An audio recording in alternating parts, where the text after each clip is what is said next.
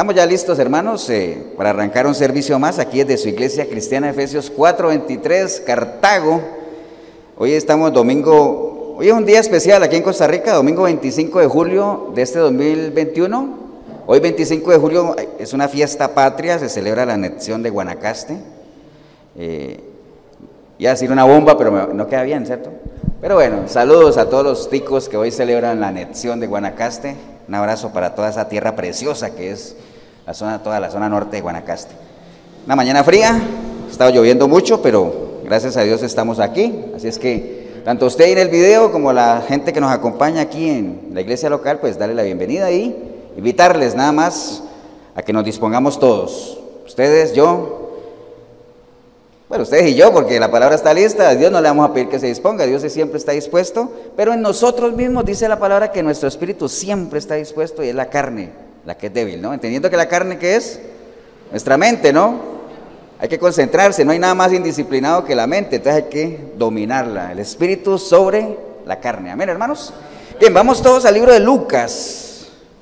Busquen su Biblia, Lucas 12, y vamos a ir al verso Vamos a leer desde el 41.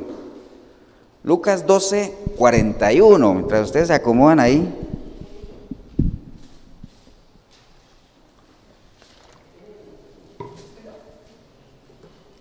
Lucas 12, 41. ¿Estamos hermanos? ¿Todos? ¿Ten el video también? Bien, dice la palabra en Lucas 12, 41. ¿Qué dice el título ahí para ver que, estamos todos? El siervo infiel, ¿no? Entonces dice, entonces Pedro le dijo, Señor, ¿dices esta parábola a nosotros o también a todos?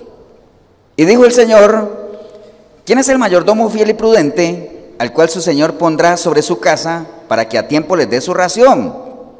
Bienaventurado aquel siervo al cual cuando su Señor venga le haya haciendo así.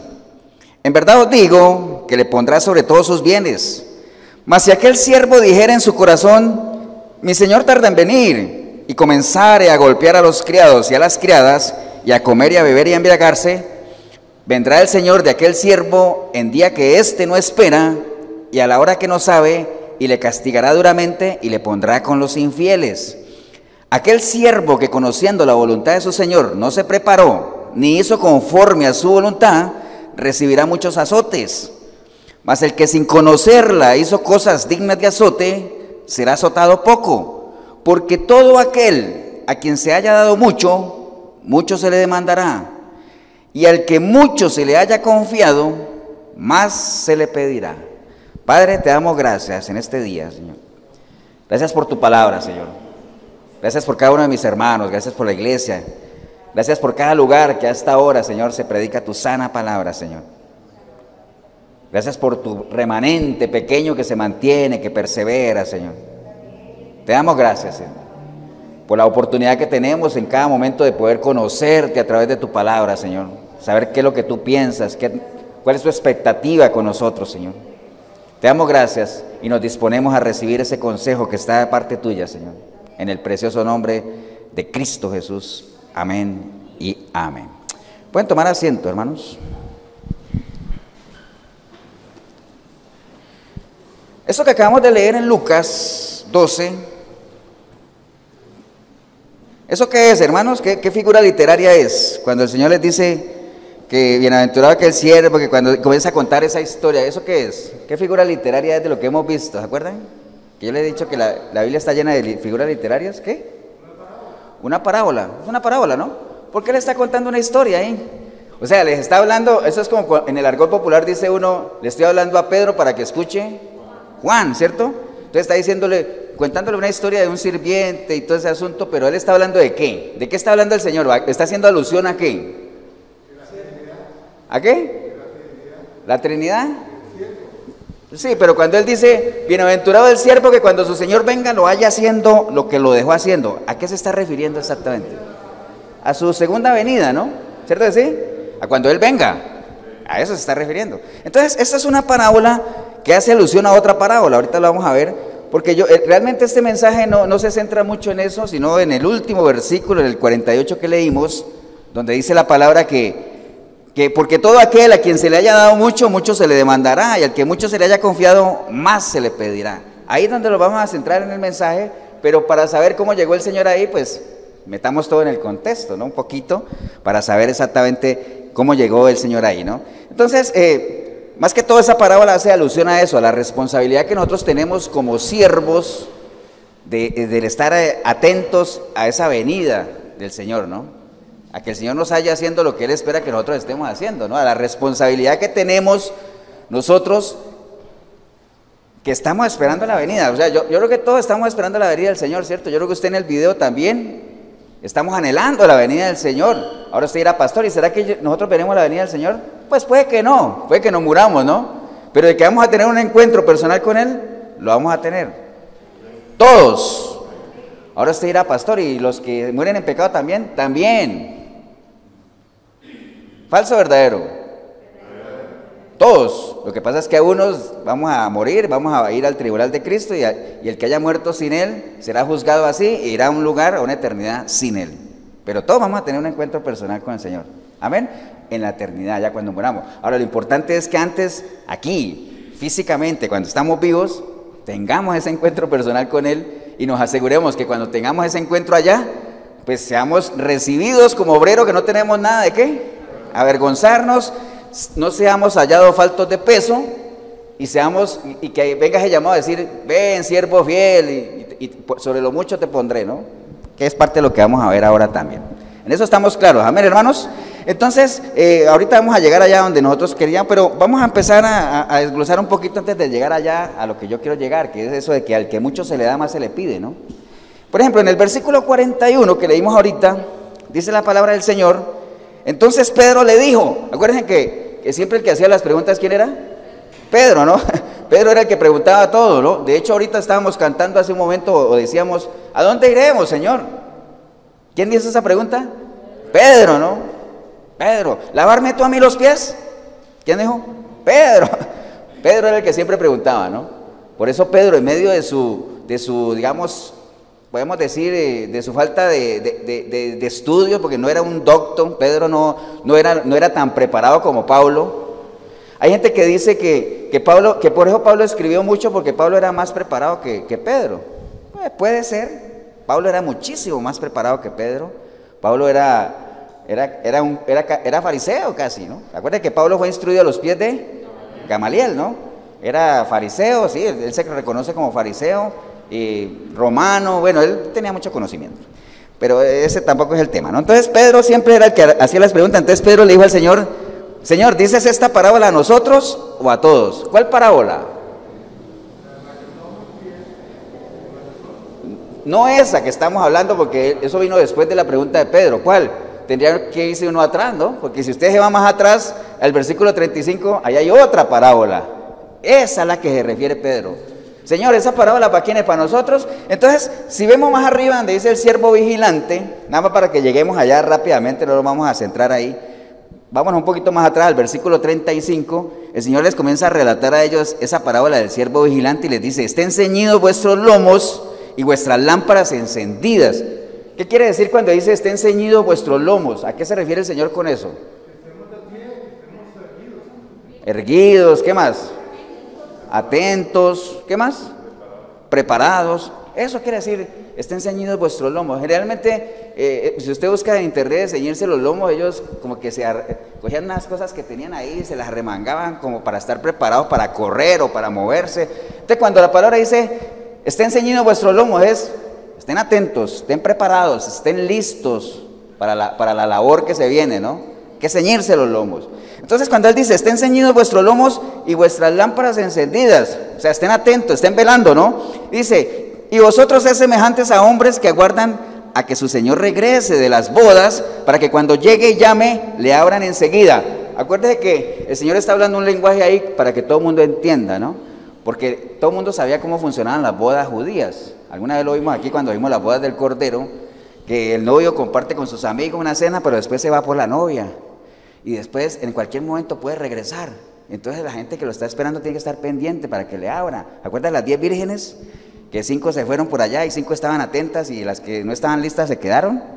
Es, haciendo alusión a lo mismo. Dice, bienaventurados aquellos siervos a los cuales su Señor cuando venga, halle velando. De cierto os digo que se ceñirá y hará que se sienten a su mesa y vendrá a servirles. Cuando dice se ceñirá es que cuando el Señor, este, este Señor venga y vea a sus siervos que están trabajando, lo más probable es que en agradecimiento el amo, el Señor, se ciña, o sea, se ponga a servirles, ¿no? Atenderlos. Eso es lo que está queriendo decir. Dice, y aunque venga a la segunda vigilia, y aunque venga a la tercera vigilia, si los hallare así, bienaventurados son aquellos siervos. ¿Han, ¿Han, oído ustedes eso de la segunda y la tercera vigilia? ¿Han oído eso? ¿Lo han leído? Entonces, nada más por aquí las tenía separadas para que ustedes sepan por qué los judíos y los romanos por allá ellos tenían dividido la vigilia o la noche, todo eso la tenían dividida en cuatro vigilias, ¿no? Entonces, la primera vigilia era de las 18 horas a las 21. Las 18 son como las 6 de la tarde, ¿no? Y las 21 son las 9. Entonces, de las 6 de la tarde a las 9 de la, de la noche era la primera vigilia. Así la tenían definida. La segunda era de las 9 a las 12. La tercera de las 12 a las 3 y la cuarta de las 3 a las 6. O sea, las tenían divididas así. Entonces, cuando dice ahí, aunque venga la segunda o venga la tercera, ¿qué quiere decir eso? Venga a la hora que venga, ¿no? Venga a la hora que venga. Te puede llegar en cualquier momento. Pero bienaventurado aquel que halle velando, ¿no? Velando. Después, para reforzar el asunto, dice, pero sabe de esto que si supiese el padre de familia que era el ladrón habría de venir, velaría ciertamente y no dejaría minar su casa. Entonces utiliza otro lenguaje ahí que también es muy conocido, que lo ha usado por allá en varios libros también, cuando dice que el Señor va a venir como qué? Como ladrón en la noche. Pero no hace alusión a que, a que el Señor va a venir como ladrón, encubierto, a robarse algo, no. ¿Va a venir qué? Inesperadamente, ¿no? En cualquier momento. Porque así llega el ladrón, ¿no? Porque si uno supiera en lo natural a qué hora va a llegar el ladrón a la casa, pues no, ni duerme. Entonces, eso lo entiende cualquiera, ¿no? cualquiera no puede decir, es que no entendí. Bueno, te utilizó el lenguaje de bodas, te utilizó el lenguaje de ladrón en la noche, para que nadie entienda y sepa que la segunda venida del Señor, nadie lo sabe. Solo el Padre es el único que sabe. Amén, hermanos. Vosotros pues también estad preparados porque a la hora, a la hora que no penséis, el Hijo del Hombre vendrá, ¿no? Entonces, y después viene la que él acaba de nombrar, ¿no? Entonces, a esa parábola era que Pedro se refería, Señor, esa parábola es para nosotros o para todos. Entonces, él más bien les contesta con otra parábola y comienza a decirles quién es el mayordomo fiel y prudente al cual su Señor pondrá sobre su casa para que a tiempo les dé su ración. Bienaventurado aquel siervo al cual su Señor cuando venga lo vaya haciendo así. Entonces, es más o menos la continuación de lo mismo, ¿no? Haciendo alusión a qué? A la segunda venida, a la responsabilidad que nosotros tenemos como personas que estamos esperando, como la novia, porque acuérdense que en el matrimonio lo único que se le pide a la novia es que, que esté lista, nada más. El, novio hace todo. El novio se va donde el padre a preparar morada, a estar todo listo y cuando todo esté listo va a venir por la novia y la novia lo único que tiene que hacer es que estar lista nada más. Es lo único que nos pide, estar lista, pero eso sí, estar lista significa que estar velando, estar pendiente, estar trabajando, si uno es un siervo, estar sirviendo, todo eso tiene que ver con, con lo que la novia tiene que hacer, ¿no? ¿Estamos hermanos? Entonces el resto de la lectura se trata sobre eso, que tiene que ver mucho con, eso de que, de que, nosotros vamos a ser pesados, va a llegar un momento en que, vamos a tener que comparecer ante el tribunal de Cristo y vamos a tener que responder por lo bueno o lo malo que hayamos hecho, porque dice que aquel que conociendo lo que su amo le mandó a hacer y más bien no lo hace, recibirá muchos azotes. Pero aquel que no sabiendo, o sea, teniendo poca información y hace cosas malas, no es que se va a salvar, porque mira lo que dice aquí, más el que sin conocerla hizo cosas dignas de azote, pues será azotado poco, pero será azotado, ¿ah? Porque a uno la ignorancia ni lo bendice ni lo justifica, ¿no? Puede decir, es que yo no sabía.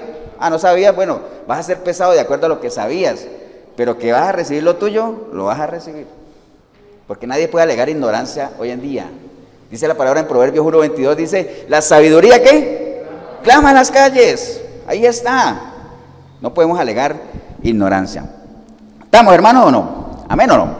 Entonces, básicamente hasta ahí, hasta llegar al versículo 48, que es donde yo quiero centrarme, donde dice que al que mucho se le da, mucho se le pide, y al que mucho se le haya confiado más, se le pedirá, ¿no? Entonces, recuerden, nosotros aquí siempre hemos insistido en que, que hay, uno puede caminar por principios o por sentimientos, eso lo hemos, lo hemos, lo hemos visto varias veces, que no es aconsejable manejarse por sentimientos, porque los sentimientos son engañosos, porque engañoso es el corazón y el corazón puede ser principio de sentimientos o principio de pensamientos. Si son sentimientos, es engañoso y si uno toma decisiones por sentimentalismos, pues puede salir mal librado. ¿Cierto que sí? Entonces lo mejor es caminar por principios, más o menos la iglesia, Efesios 4:23, por lo menos siempre ha tratado de inculcar a los que nos escuchan de que caminen por principios. Tenemos muchísimos principios que muchas veces lo hemos repetido y usted los conoce, pero hay uno que está ligado a esto, hermanos. Dice que al que mucho se le da, más se le pide, y al que más se le haya confiado, más se le demanda. ¿Alguien se le puede ocurrir uno de los principios de la iglesia que se acomode a ese versículo? No, hay otro. Eso, Marquitos. El conocimiento genera en nosotros qué? Responsabilidad. Entre más conocimiento, más responsabilidad. Entre más uno conoce, más metido está en el asunto. Por eso ustedes han visto en esas películas cuando alguien aparece muerto. Las películas de. Estoy viendo muchas películas de suspenso últimamente. Dice: Lo mataron. ¿Saben por qué? Sabía mucho. ¿Cierto? Entonces, el saber, el conocimiento engendra qué? Responsabilidad. Entonces, uno no, uno no puede desligarse de eso, ¿me entiende? Entre más uno conoce, más metido está en el asunto. Entonces, ese es un principio que manejamos en la iglesia y que se, se pega ahí, ¿no? Ahora, esto de que al que más se le da, más se le pide, bueno, en lo natural aplica, ¿no? voy a ponerles un ejemplo muy, muy sencillo que yo creo que algunos hemos pasado por ahí, otros no. Por ejemplo, en las empresas. Eh, no sé si alguno haya trabajado en una empresa así, pero hay empresas que cuando uno lo contratan, le hacen firmar un acuerdo de fidelidad. Acuerdo de fidelidad, porque, porque son empresas que invierten en capacitación, o sea, uno lo, capacitan, hay gente hasta que la mandan al exterior a que se capacite. Entonces, la, empresa está invirtiendo en ese empleado. Entonces le hace firmar un acuerdo porque le dice, bueno, yo voy a invertir en ti, pero eso sí, espero que estés aquí en la empresa por lo menos unos dos años, ¿ves? Y si te vas, no te vayas a trabajar a la competencia, porque yo no te he capacitado a ti para que te vayas a trabajar a la competencia, ¿me entiendes?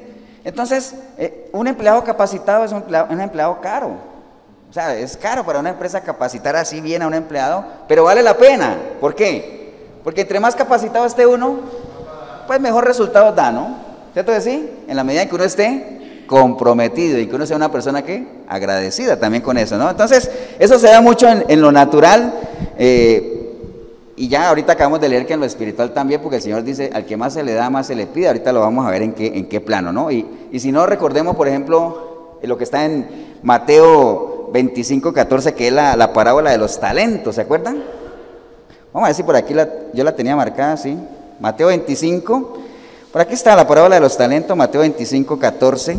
No la vamos a leer, pero ya todos la conocen más o menos, pero algunas de las cosas, usted sabe que un señor, y es una parábola, ¿por qué? Porque el Señor hace alusión también a eso, compara el reino de los cielos con esa historia, ¿no? De alguien que tenía tres empleados y a uno le dio qué? Cinco talentos, a otro le dio dos talentos y al último le dio uno.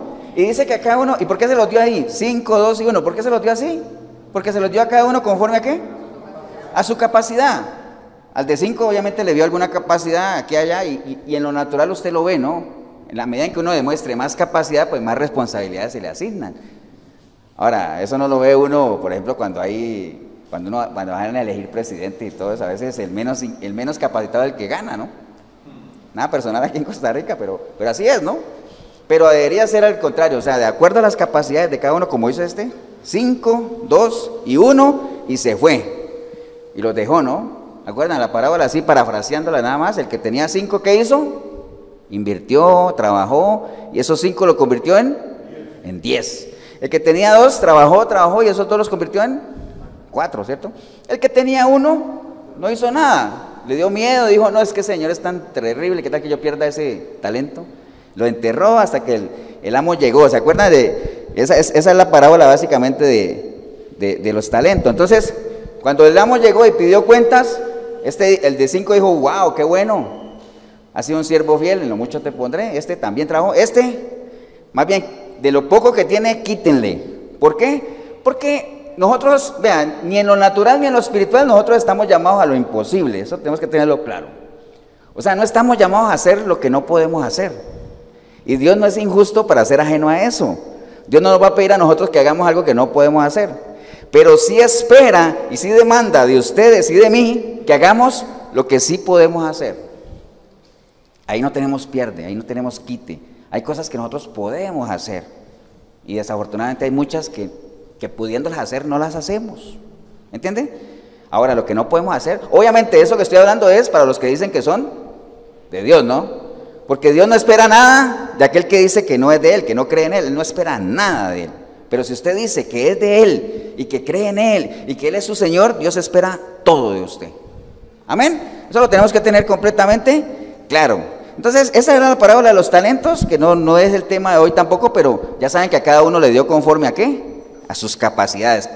Todos tenemos capacidades diferentes, pero tenemos capacidades. No hay que decir, es que yo no tengo capacidad. Sí, cada uno tiene lo suyo, cada uno tiene aunque sea un don. ¿Recuerda alguna vez que hablamos de los dones? Cada uno tiene al menos uno. Lo que pasa es que cada uno tiene que saber cuál es. Verá que la vez pasada también les dije que había un quiz que uno lo llenaba y uno le decían, al final llenándolo, sí, no, sí, no, y al final le decía, bueno, sus dones son estos, ¡pum! Eso existe ahí. Busquen en internet ahí, eso existen las aplicaciones para uno saber cuáles son sus dones, o por lo menos para, para, para vacilar un rato, a ver si es cierto que coinciden con lo de uno o no, pero uno tiene que saber para qué es bueno, en qué el Señor lo puede usar. Uno tiene que saber eso. Hay gente que se centra más en lo que no es. Dice, es que yo no sirvo porque es que yo soy malo para predicar. Entonces se centra ahí, entonces ya no hace nada. Y dice, bueno, está bien, no prediques, pues, sirve en otra cosa, pero averigua en qué, en qué eres bueno, ¿no? ¿Estamos hermanos o no? Pablo lo tenía claro. Por eso Pablo en 1 Corintios 7, 7 dice, vean, yo quisiera que todos fueran como yo, con esta pasión que tengo y, y ese deseo de servir y levantar obras y hacer, ir a hablarle a todo el mundo. Yo quisiera que todos fueran como yo, pero yo entiendo que cada uno tiene lo suyo. Se lo leo textual, ¿no? Quisiera más bien que todos los hombres fueran como yo, pero cada uno tiene su propio don de Dios. Uno la verdad de un modo y otro de otro. ¿Entiende? Cada uno tiene lo suyo. Entonces, cada uno de nosotros es responsable de ese don que Dios nos ha dado. Y al que mucho se le dio, más se le va a pedir. Amén. Al que mucho se le dio, más se le va a pedir. Entonces, conocimiento engendra responsabilidad. Estamos, hermanos, ¿no? Entonces, otro caso, ya vimos lo de los talentos, otro caso está ya en, en Juan 9:35. ¿Ustedes se acuerdan cuando el Señor le devolvió la vista al ciego? ¿Acuerdan? A Bartimeo. Acuerda que él pasó por ahí, un día estos predicamos sobre Bartimeo, y era qué buena historia es esa, pero no quería concentrarme ahí, sino que cuando el ciego recobró la vista y que él dijo, ¿dónde está el que me dio la vista? Y lo llevaron del Señor y, y que él le dijo, ¿tú crees en el Hijo del Hombre? Y dice, dime quién es para yo creer en él. Bueno, es él el que te habla, entonces te creo y lo adoró y vinieron los fariseos porque obviamente eh, que a alguien le llamaran el Hijo del Hombre era, así, así iba a ser reconocido quién, ¿Quién iba a ser reconocido como el Hijo del Hombre? El Mesías, ¿no? El Mesías. Entonces, si alguien decía, yo soy el Hijo del Hombre, entonces, como decir, yo soy el Hijo de Dios. Entonces, por eso los fariseos se la tenían, pero cargada al Señor, ¿no? Entonces, cuando viene este a adorar al Señor, porque él dijo, yo soy el Hijo del Hombre, dice, pero ese no estaba ciego. Ese, eso, fue un truco, eso, peor aún. ¿Recuerda que dijeron, él, él hace esas cosas, o sea, ayudado por demonios, ¿se acuerda? que esa es una de las cosas más graves que, hay cuando, cuando uno le atribuye, a ver si ustedes le llegan, cuando uno le atribuye una obra de Dios a los demonios, ¿eso qué es? Una blasfemia contra quién? Contra el Espíritu Santo, que es el pecado que dicen que no hay, todo pecado se, se perdona, pero la blasfemia contra el Espíritu no. Y era lo que ellos hacían. Las señales que el Señor hacía, en nombre de Dios, obviamente ellos decían, esos son demonios. Entonces, tremendo lío, ¿ah? Pero bueno, ellos decían, ese no estaba ciego. Entonces el Señor decía, pero es que yo he venido a dar la vista al que, al que está ciego y a quitarla a los que ven. Entonces decía, pero nosotros no estamos ciegos. Decían los fariseos, ¿se acuerdan? Entonces el Señor les dijo, ah, bueno, ahora que ustedes dicen que ven, ¿su pecado qué? Permanece. Entonces imagínense que los fariseos con la responsabilidad tan tremenda que tenían, porque eran ese grupo encargado de qué? De guiar al pueblo, de llevarlo, de conocer las escrituras. o sea, tenían una responsabilidad muy grande. Y como tenían esa responsabilidad tan grande, de ellos se demandaba qué? Más todavía. Entonces el Señor le dice, ah, bueno, entonces el pecado de ustedes permanece, siguen sin ver. ¿Cómo es posible que un ciego físico pudiera reconocer la grandeza de Jesús y reconocerlo como hijo de Dios y ustedes que ven estén cegados? Terrible, ¿eh? Entonces, imagínense, y aún con la responsabilidad que ellos tenían de ser los líderes. Por eso es que cuando el Señor veía a la gente, Él se entristecía porque Él decía, es que yo veo a esta gente como qué, como ovejas sin pastor. Yo las veo como ovejas sin pastor y decía, qué raro, si en ese tiempo habían fariseos, seduceos, herodianos, bueno, de todo, había una cantidad de grupos religiosos decía, ¿cómo va a decir el Señor que no hay pastor para las ovejas? No hay pastor, hay líderes. Pero una cosa es un líder religioso y otra cosa es un pastor, ¿no? Por eso es que él decía, yo soy el buen pastor, que es otro tema también. ¿Estamos hermanos? Amén. Pero bueno, vamos a entrar a este tema de ya de al que más se le pide, más, más se le da. Y mientras usted va buscando ahí mismo en Mateo, busque Mateo 11. Mateo capítulo 11. E, este tema del que más se le pide se le da, mientras usted busca Mateo 11, que está más atrásito. Mira que ayer, ayer, ustedes saben que ya empezaron los Juegos Olímpicos, ¿no? Entonces sí, los que son más fiebre y todo eso. Antier nos agarró como a las, las 3 de la mañana viendo el ciclismo. Y anoche también. Pero ayer nos algo, hay algo que nos tenía en vilo ayer. Y era la historia de este, este muchacho, el, el, surfo, el surfeador. Ustedes no sé si conocen la historia, pero es un muchacho que él no había clasificado a los Juegos Olímpicos, pero alguien, no sé, se abrió un campo y lo llamaron, hay un campo, véngase, como si le dijeran a uno, ¿no? Véngase para ruinas y uno está ahí en Taras. No, le dice, no, véngase para Tokio. Sí, sí, ahí a la vuelta, ¿no? El caso es que con toda esta lluvia y todo eso, él no se atrasó, no podía pasar, los bomberos, hubo todo, hubo todo un operativo para tratar de llevarlo a San José y se atrasó el vuelo que iba para Estados Unidos, y entonces perdió la conexión que iba para Tokio. El caso es, para resumirles, que anoche el muchacho estaba todavía volando y ya los otros estaban surfeando y aparecía el nombre de él ahí y decía descalificado. Entonces, a uno le da mucha tristeza, ¿no? Se te decir por el esfuerzo. Entonces, ¿y qué tiene que, pastor, ¿y qué tiene que ver eso con el tema? Pues, o sea, lo que me voy es que uno no podría juzgarlo a él porque lo descalificaron, ¿cierto? Uno no podría juzgarlo a él por eso, porque él hizo su esfuerzo y además fue llamado de última hora. Entonces, pero hay otros, hay otros que llevan meses preparándose, que llevan días allá en Tokio adaptándose al clima, que fueron a conocer el mar, que sabían de qué tamaño eran las olas, ¿me entiende? Y aún así los descalificaron también. Entonces, ¿a quién le debería uno exigir más? Aquel muchacho que, que bajándose del avión iba a agarrar un, bus para allá y, lo estaban esperando con la tabla lista para que se subiera porque no tenía tiempo y nada más. No lo va a juzgar con la misma vara que el otro que llevaba tiempo entrenando ahí, ¿me entiende? Entonces, al que más se le da, más se le pide. Aquel en el que más se invierte, más se le demanda. ¿Me entiende? Entonces, ¿eso que tiene que ver con nosotros? Dios ha invertido mucho en nosotros, hermanos. Pagó un precio caro por nuestra salvación, alto. Sigue invirtiendo en nosotros, nos tiene su palabra ahí para que nos anime, nos redarguye, nos forme, nos instruya. ¿Me entiende? Nosotros no podemos ser inferiores a eso que el Señor ha dado por nosotros. Es un precio demasiado alto. Entonces, quería yo aprovecharme en esto que está aquí en, Mateo 11, 20, para que miremos un poquito este tema. Y dice la palabra en Mateo 11, 20, dice que entonces comenzó a reconvenir a las ciudades en las cuales había hecho muchos de sus milagros porque no se habían arrepentido, diciendo, ay de ti Corazín, ay de ti Bethsaida, porque si en Tiro y en Sidón se hubieran hecho los milagros que han sido hechos en vosotras, tiempo ha que se hubieran arrepentido en silicio y en ceniza. Y más adelante dice, por tanto os digo que en el día del juicio será más tolerable el castigo para Tiro y para Sidón que para vosotras. Entonces mire que el Señor ahí le estaba hablando a unas ciudades en particular, ¿no? Estas son ciudades que estaban muy cerca del mar de Galilea y lo que decía ahí son ciudades que habían visto muchos de los milagros que el Señor había hecho. Y aunque hubieran visto milagros, no se arrepintieron, no habían cambiado. Entonces él las compara con, con Tiro y Sidón, que eran ciudades paganas, que ya el Señor había destruido por, precisamente por lo mismo, por la idolatría y por todo eso, ¿me entiende? Entonces, está poniendo ese paralelo, ¿no? ciudades en las cuales él caminó, ciudades en las cuales lo vieron y aún así no se arrepintió y dice, de seguro que en esas otras ciudades que ya fueron destruidas, si hubieran visto lo que ustedes vieron, tal vez se hubieran arrepentido. Entonces, y a ustedes se les demanda más, ¿por qué? Porque ustedes tuvieron la oportunidad de ver las señales, ellas no. ¿Entiende? Entonces, por ahí va la comparación que hace, ¿no? Entonces, eh, la incredulidad es algo que al Señor... Eh, le golpea demasiado, o sea, ya lo hemos hablado, la incredulidad es algo que le duele mucho al corazón del Señor. Y por eso hablamos la vez pasada que por eso fue que el Señor lloró ahí en la tumba de Lázaro, ¿se acuerdan? Por la incredulidad de la gente. Cuando fue a, resucitar a la hija de Jairo, la incredulidad de los que estaban ahí, ¿se acuerdan? Es que, ¿para qué molestan al maestro si ya la chiquita está muerta? incredulidad, o sea, sabiendo que estaba él ahí, si él es la vida. Amén o no. Entonces la incredulidad es algo que, que, lleva a, la justa ira de Dios.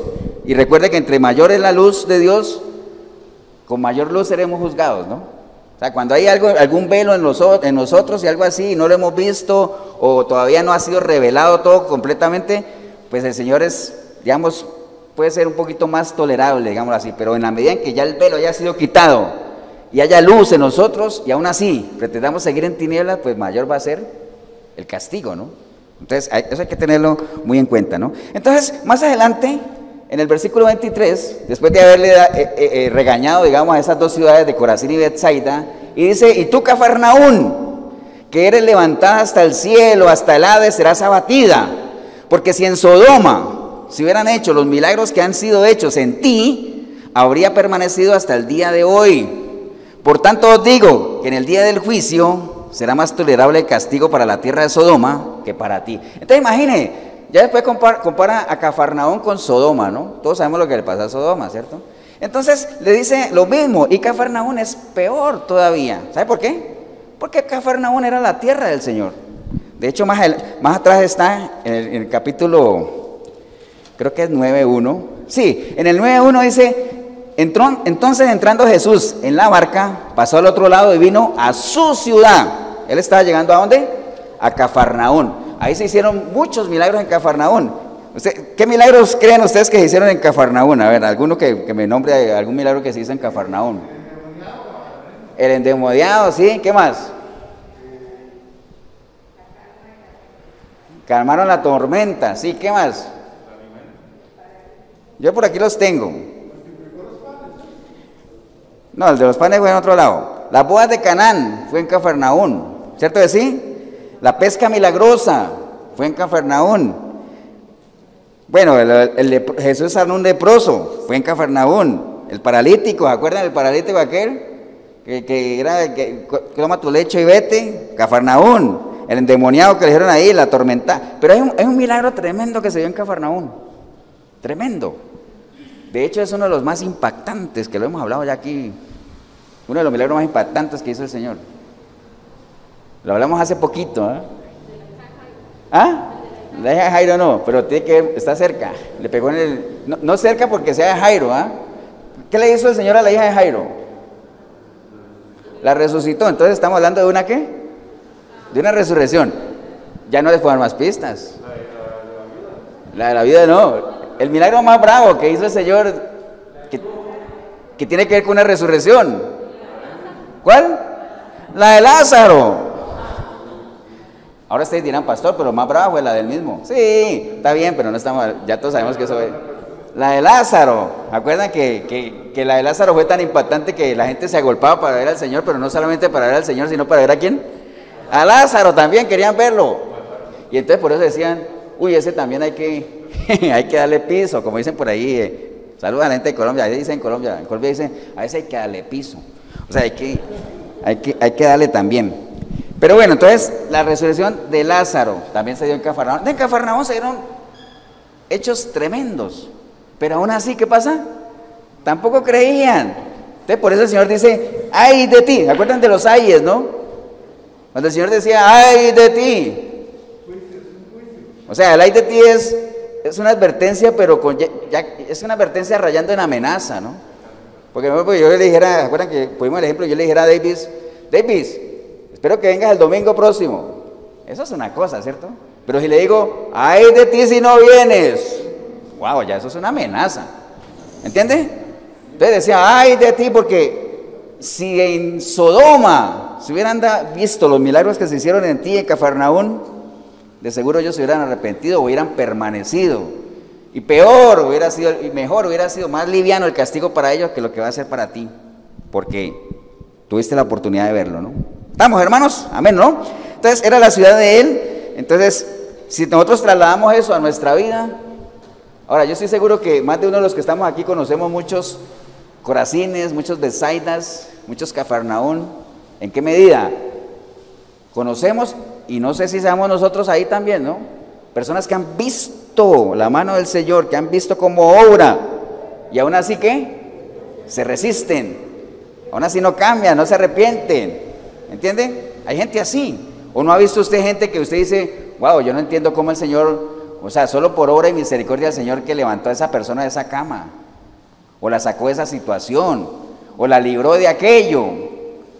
Solo eso le debería bastar a esa persona para ser una persona que, viva en integridad, que viva temerosa de Dios. Pero ¿qué pasa? Salen de la situación y después vuelven a lo mismo. Amén o no.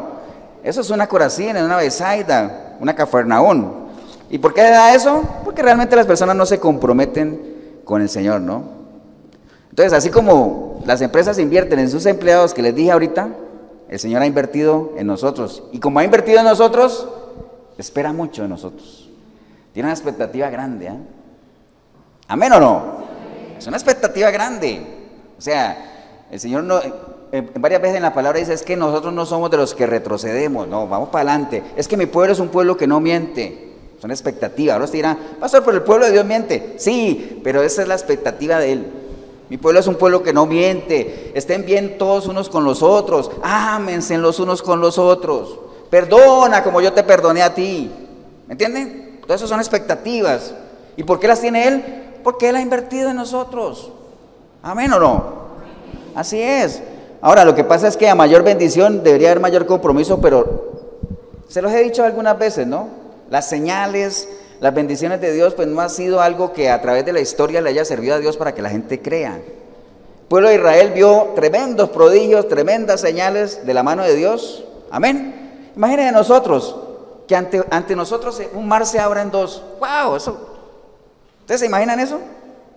El pueblo vio eso. Es más, ni no solamente lo vio, cruzaron ahí y cruzaron en seco. Amén. Pero llegando al otro lado, ¿qué pasó? Ese mismo pueblo decía, yo, el Señor nos trajo aquí a morir, nos hubiéramos quedado allá mejor. ¿Me entiende?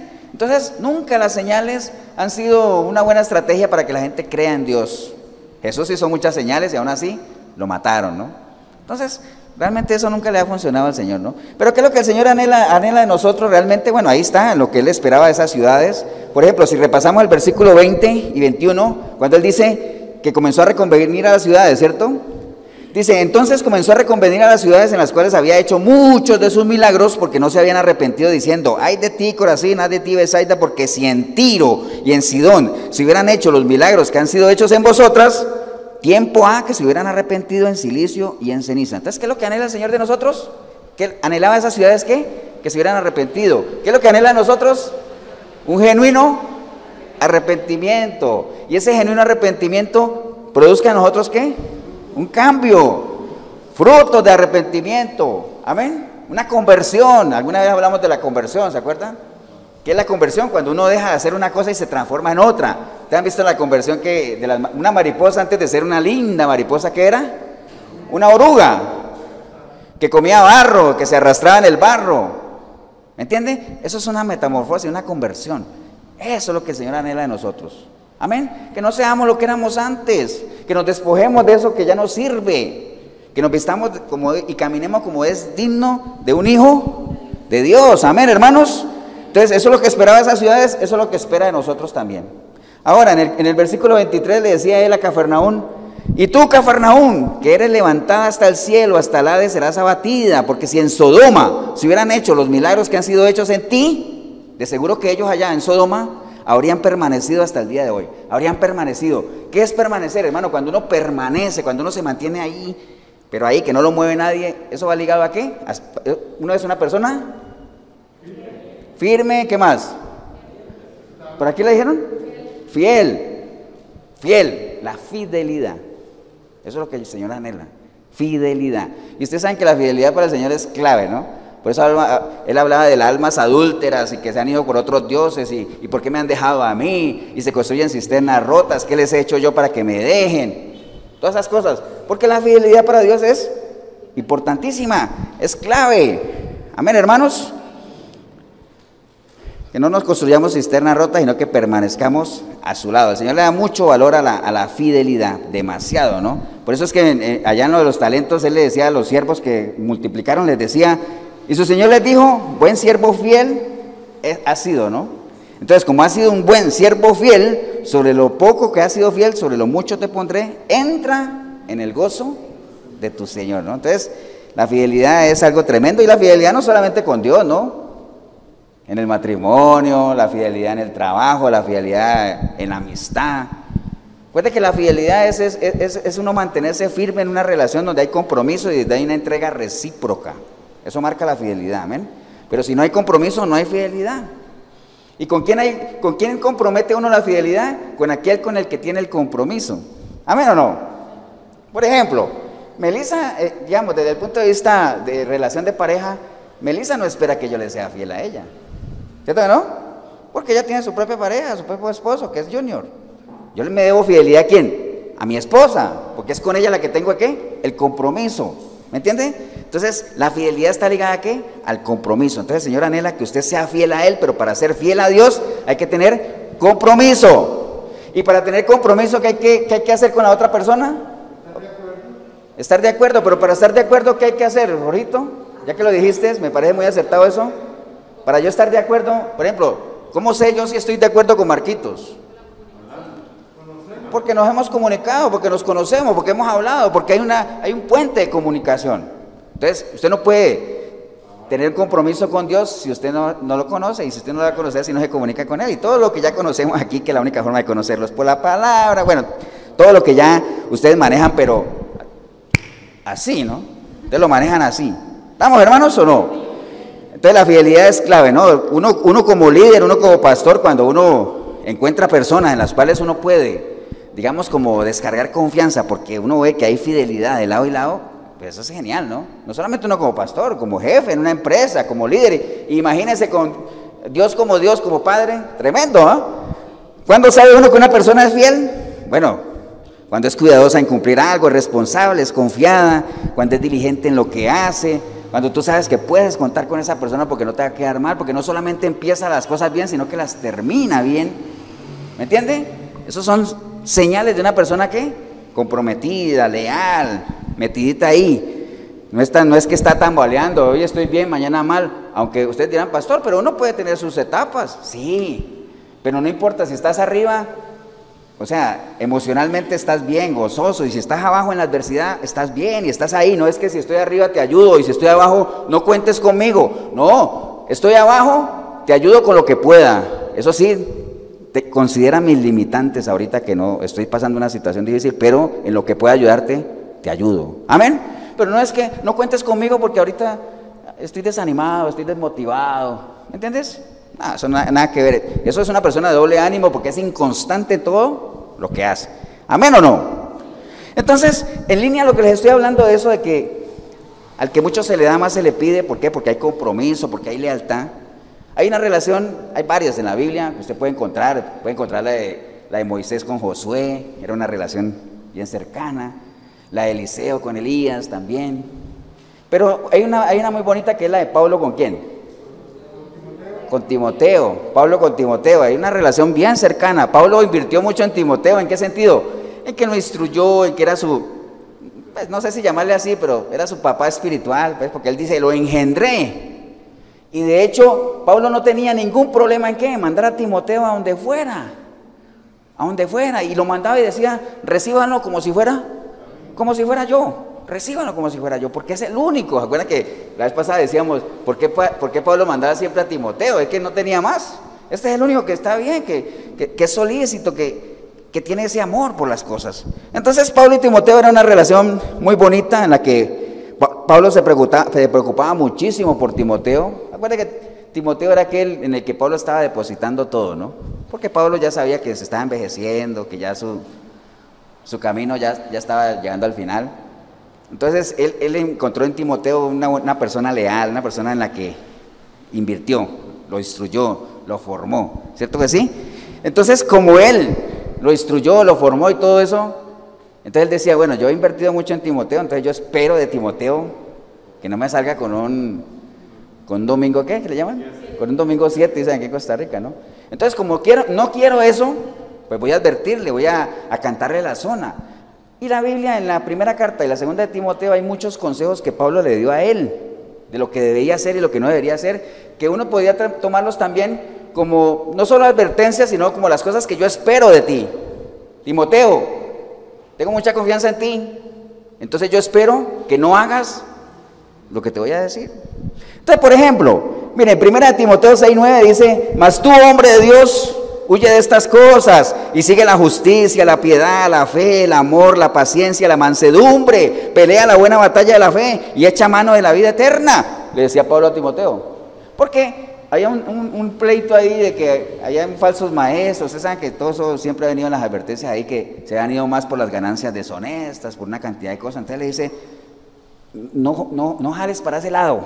Dice, huye de esas cosas y sigue eso, ¿no? Entonces, ¿qué, era el consejo de Pablo a Timoteo? Huye de las cosas materiales, Timoteo. De acuerdo a lo que yo te he enseñado, yo esperaría de ti que huyas de esas cosas, ¿no?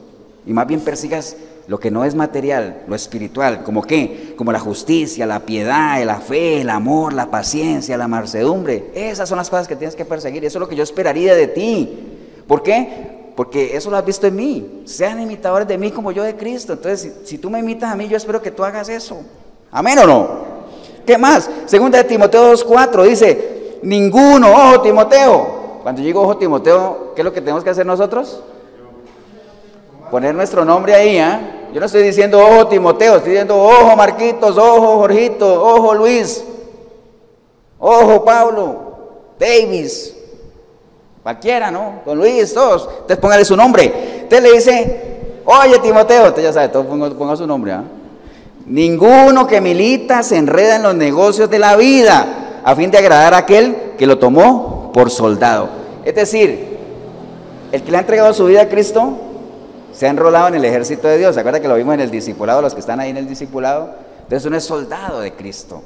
Entonces ya uno no puede enredarse en los negocios de este sistema. Ahora si era pastor, ¿y entonces qué hago? ¿Renuncio al trabajo? No, una cosa es cosas que tenemos que hacer y otra cosa es enredarse. ¿Usted sabe, usted sabe que cuando algo se enreda, ¿qué pasa? Cuando algo se enreda es que se mete ahí y se vuelve ya casi así como uno solo. no podemos enredarnos con este sistema, ¿no? Hay que convivir con ellos. Por eso es que el Señor decía, yo no te pido que los quites de este mundo, sino que los libres del mal, ¿no? ¿Entiende? Pero no hay que enredarse, y ese era un consejo que Pablo le daba a Timoteo, ya sabemos que para nosotros también.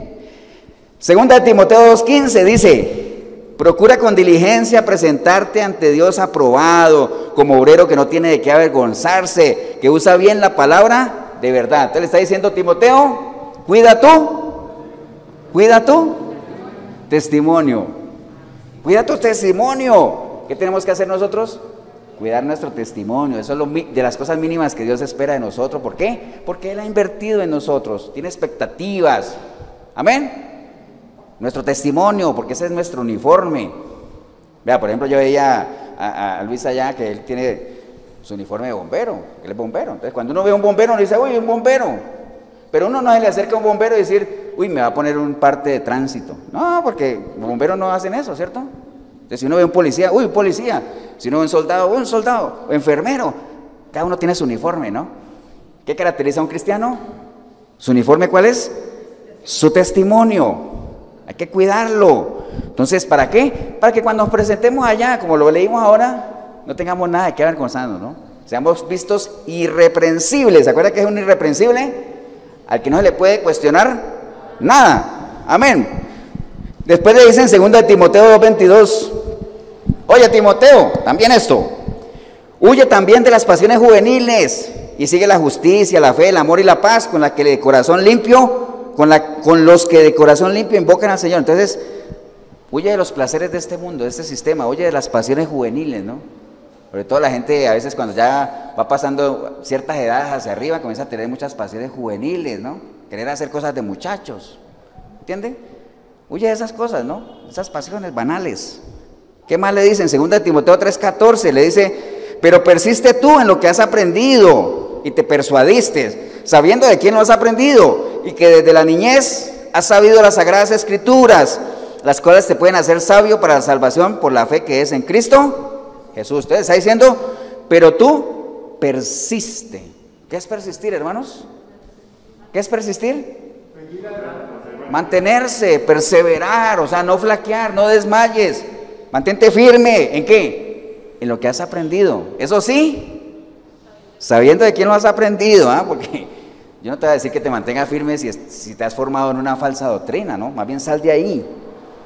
Pero como yo sé lo que has aprendido, ¿por qué? ¿Por qué sabía Pablo que era lo que Timoteo había aprendido?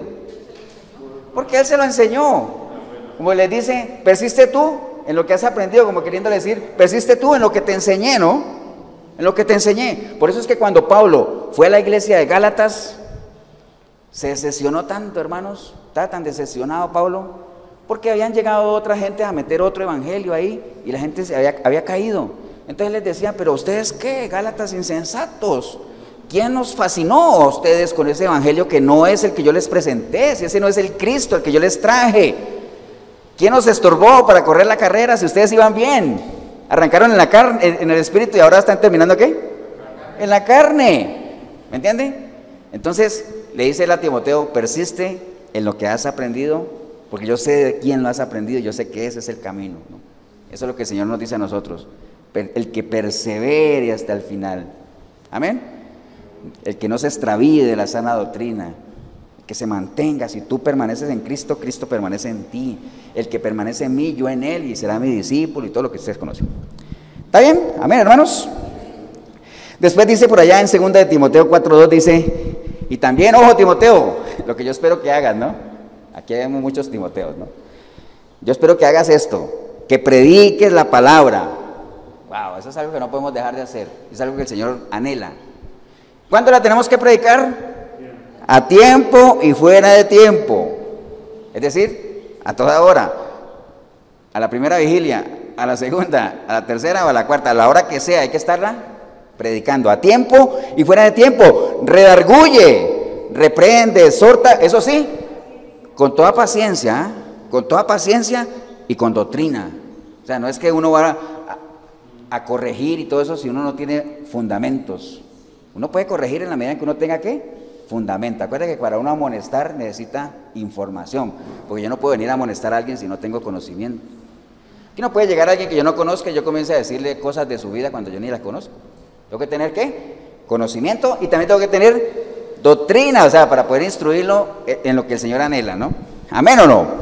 Dice, porque vendrán tiempo cuando no sufrirán la sana doctrina, sino que teniendo comezón de oír, se amontonarán maestros conforme a sus propias concupiscencias y apartarán de la verdad el oído y se volverán a las fábulas. Pero tú sé sobrio. ¿Qué es sobrio? Lo contrario a a ebrio, ¿no? O sea, todos sabemos que es un ebrio, que es lo más fácil, ¿no? No coordina, no sabe ni dónde está parado. Entonces, lo contrario a eso, ser personas que sabemos bien dónde estamos, coordinamos, tenemos eh, nuestras capacidades, dominio de nuestros sentidos, todo eso, ¿no? Entonces tú sé sobrio, le dice, eh, ¿a dónde voy? ¿A dónde voy? Pero tú sé sobrio en todo, soporta las aflicciones, haz obra de evangelista, cumple tu ministerio. Pablo le dice a Timoteo eso, ¿no? Haz obra de evangelista, cumple tu ministerio. Entonces, ¿qué es lo que el Señor? Que nosotros hagamos por lo menos, que cada uno cumpla qué? Cada uno cumpla su ministerio. Levanten la mano los que tienen un ministerio. Todos tienen que levantar la mano porque dice que a todos se nos ha sido dado el ministerio de la reconciliación, por lo menos, ¿ah? Por lo menos ese, el ministerio de la reconciliación, ¿no? Entonces, cumpla tu ministerio, por lo menos, ¿no? Ahora, si tienes otros, está bien, pues cúmplelos. Y también en 2 Timoteo 4:14 le dice, Alejandro el calderero me ha causado muchos males. El Señor le pague conforme a sus obras. Entonces le dice, Timoteo, guárdate tú también de él, pues en gran manera se ha opuesto a nuestras palabras. Entonces le dice Timoteo, cuídate también de qué? De los falsos hermanos, de los falsos hermanos, cuídate también. Entonces es algo que el Señor anhela que nosotros hagamos también, que, que seamos astutos, ¿no? Recuerda que cuando el Señor mandó a los discípulos les decía, ustedes sean sencillos como paloma, pero sean astutos como qué? Como serpientes, o sea, no puede ser que, que, la gente impía sea más astuto que uno, o sea, ¿Me entiende? A veces pasa eso. Entonces, esos eran consejos que Pablo le daba a qué? A Timoteo y nos los dice también a nosotros. ¿Por qué? Porque al que más se le da, al que más se le invierte, pues uno espera más, ¿no? Entonces, no digas que no te lo advertí, ¿no? Entonces, con respecto, ahora, Pablo mismo, él, se sentía como en deuda, ¿verdad? Que Pablo decía que él era qué? Deudor, ¿cierto que sí? Porque él había recibido algo, ¿de quién lo recibió? De Cristo mismo, imagínense el calibre. O sea, no es lo mismo yo recibir algo de, Y decir del Papa, pero no.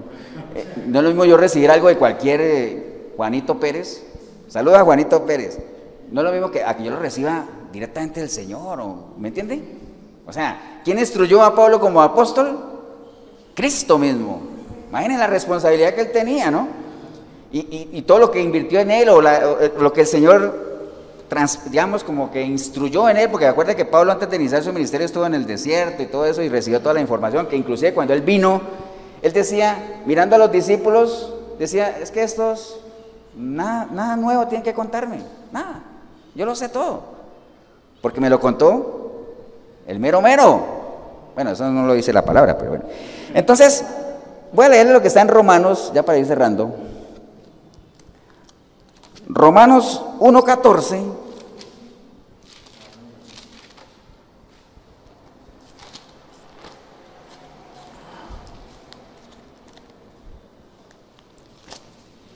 Romanos 1.14, nada más para, lo, lo, que decía Pablo. Por ejemplo, Pablo decía, hermanos, en Romanos 1.14, y le leo del 13 Dice, pero no quiero, hermanos, que ignoréis que muchas veces me he propuesto ir a vosotros. Está hablando él a los romanos, ¿no? Pero hasta ahora me, he sido estorbado para tener también entre vosotros algún fruto como ustedes, como entre los demás gentiles. Dice, a griegos y a no griegos, a sabios y a no sabios, yo soy deudor. Así que, en cuanto a mí, pronto estoy a anunciaros el Evangelio también a vosotros que estáis en Roma. Entonces, ese sentía deudor porque él había recibido algo tan grande que decía, es que esto no puede ser solo para mí. O sea, es tan grande y yo sé que la expectativa que el Señor tiene es que yo, porque para eso me ha llamado, para hacer qué? ¿El apóstol de quién? De los gentiles. O sea, ir a, llevar, a regar y, todos sabemos, todos conocemos que no es que Pablo haya sido un... Eh, es que uno no puede decirle que ha sido un, el siervo más grande, no, pero sí fue una persona muy utilizada por el Señor, muy utilizada. Yo creo que el Nuevo Testamento sin Pablo no sería igual. Entonces, esa labor de evangelista de Pablo, los que no hayan visto la película de Pablo, la historia, pero una cosa es leerlo, otra cosa es ver la película, es muy bonito. O sea, sabemos de la importancia que tiene Pablo para eso, ¿no? Entonces, por ahí anda el asunto, hermanos. Nada más anote esta cita, si quiere anotarla, segunda de Pedro 2.20.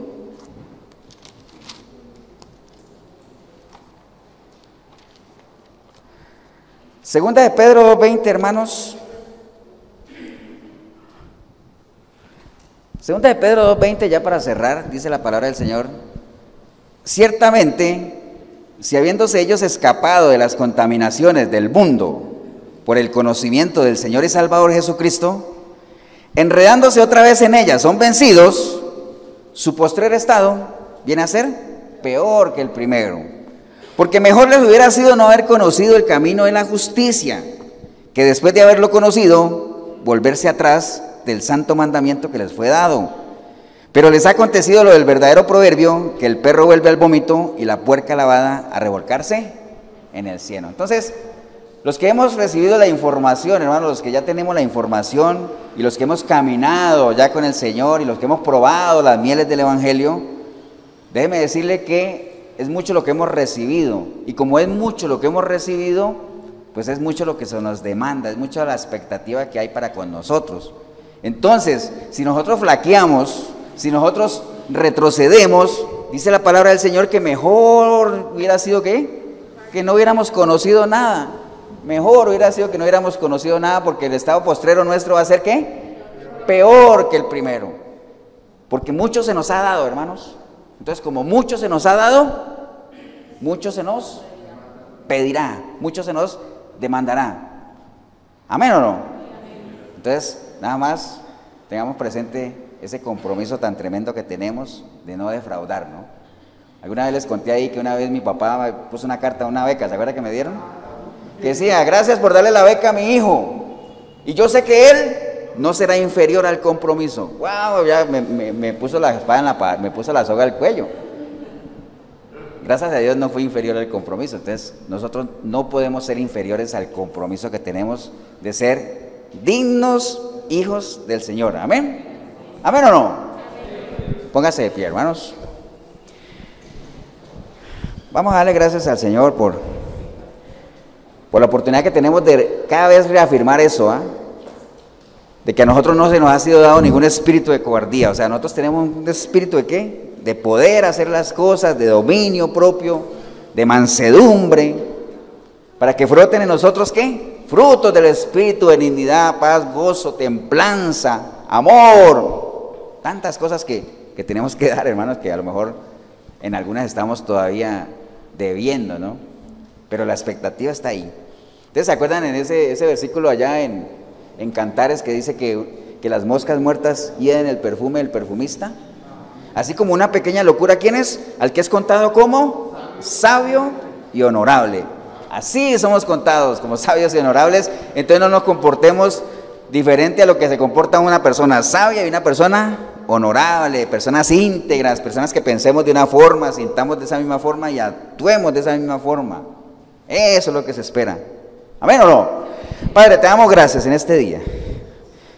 Esta oportunidad que hemos tenido, Señor, de reflexionar en tu palabra, Señor, y, y entender que realmente tú hiciste una apuesta grande, Señor. Tal vez esa no es la palabra, pero para que entendamos, pusiste mucho de por medio, pagaste un precio alto, Señor. Tal vez eh, por lo que ni valía la pena, porque no valíamos la pena por aquello que tú pagaste, Señor. Pero en tus manos sí valemos la pena, Señor. Por eso es que importante es que nosotros nos pongamos en tus manos, Señor. Traigamos nuestra vida a ti, Señor. Correspondamos a ese sacrificio, Señor. Y no seamos inferiores a Él, sino que demos la talla, porque tú para eso escogiste a tu pueblo, para que sea un pueblo diferente, para que sea un pueblo que pregone las virtudes de aquel que nos ha rescatado, para que sea un pueblo que sea olor fragante a ti, Señor que podamos llevar a donde vayamos ese olor de tu conocimiento, Señor. Tantas cosas que tú anhelas, Señor. Te damos gracias por la oportunidad que nos das de reflexionar en ello, Señor. Y si hubiera alguna persona hoy aquí en este lugar o ahí en el video que usted hoy ha entendido que todo esto es nuevo para usted, todo esto es desconocido o tal vez lo escuchaste pero volviste atrás. Acuérdate, no somos de los que volvemos atrás. Pero dice que la palabra que el brazo del Señor no se ha cortado, ¿para qué? Para volverte a sacar de donde tú estés y volverte a trasladar a dónde? a su reino, para que vuelvas a empezar, para que levantes un testimonio, para que empieces de nuevo. Si ese es el caso suyo, hombre o mujer, ahí donde está, dígale, Señor Jesús, en este día, Señor, escuché tu palabra y, y me he ubicado, Señor. O sea, realmente hoy entendí que nunca he correspondido a ese sacrificio que tú hiciste por mí, Señor, porque me ha faltado compromiso, porque no lo he valorado, porque siento que como no costó nada, no lo valoro, Señor, pero hoy entendí que el precio fue muy alto que tú invertiste mucho en mí, Señor, y, así como invertiste hay una expectativa grande que yo dé la talla, Señor, como hijo, como hija tuya, Señor. Pero yo sé que solo no puedo, Señor. Por eso hoy, arrepentido, arrepentida como nunca antes, Señor, yo clamo a ti para que tu preciosa sangre me limpie de todo pecado, Señor. Tu Santo Espíritu venga a mí, Señor, y que a partir de hoy yo sea una nueva criatura, Señor. Y que por medio de tu Espíritu, que es el que me da testimonio de ti, por medio de tu palabra yo pueda llegar a conocerte, Señor, y amarte, servirte, adorarte, Señor, y que la gente pueda ver en mí un testimonio vivo de que hay poder en tu palabra, Señor. Bendigo yo el momento que decidí venir a este lugar, ver este video, Señor, porque empecé a verlo, vine sin ti, pero ahorita te recibo como mi único y suficiente Salvador, Señor. Te doy gracias, Padre, en el precioso nombre de Cristo Jesús. Amén y Amén. Damos un aplauso, hermanos.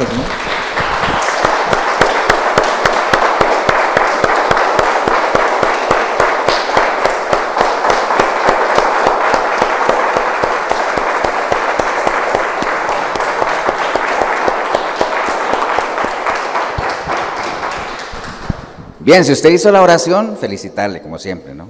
Pero no se quede ahí, acuérdese, mucha gente ha hecho esta oración, tal vez dándole el beneficio de la duda, lo ha hecho genuinamente, arrepentidos. Pero como no entran en el proceso de Efesios 4, 22, 23 y 24 de despojarse de lo que uno era antes, renovar su manera de pensar, vestirse la nueva criatura, entonces no aguantan nada. Porque no hay nada peor que tratar de ser cristiano con una mente que no es cristiana. Que piensa como antes, tarde o temprano vivirá como antes. Y era lo que, lo que leíamos ahora, ¿no? Es cuestión de tiempo para qué? Para que el perro vuelva a su vómito y la chancha a su lodo, ¿no? Cuestión de tiempo nada más. Pero si en algo le podemos ayudar, la iglesia de Efesios 4:23 en Cartago, que está aquí en costado norte de las ruinas, Centro Comercial El Dorado. Todos los domingos, 10 de la mañana, estamos reunidos aquí. 87725957 es mi número, el pastor Eber Molina, si en algo le podemos ayudar. Ahora, si usted está en San José, 8842-2408 es el teléfono del pastor Tibor Mesaros, que él está allá también. También usted le puede mandar un mensaje si está en San José y quiere allá. Cualquiera de los dos números. También todos los domingos, recuerde, domingos, 8 de la noche, estamos en la 105.9, 105.9, ya está, se me había olvidado. 105.9 de la FM en Radio Urbano, de 8 a 9, hay un espacio ahí también para que, o sea, canales hay, ¿no? Busque ayuda, no se quede solo. Que el Señor los bendiga, un abrazo. Nos vemos en una próxima oportunidad.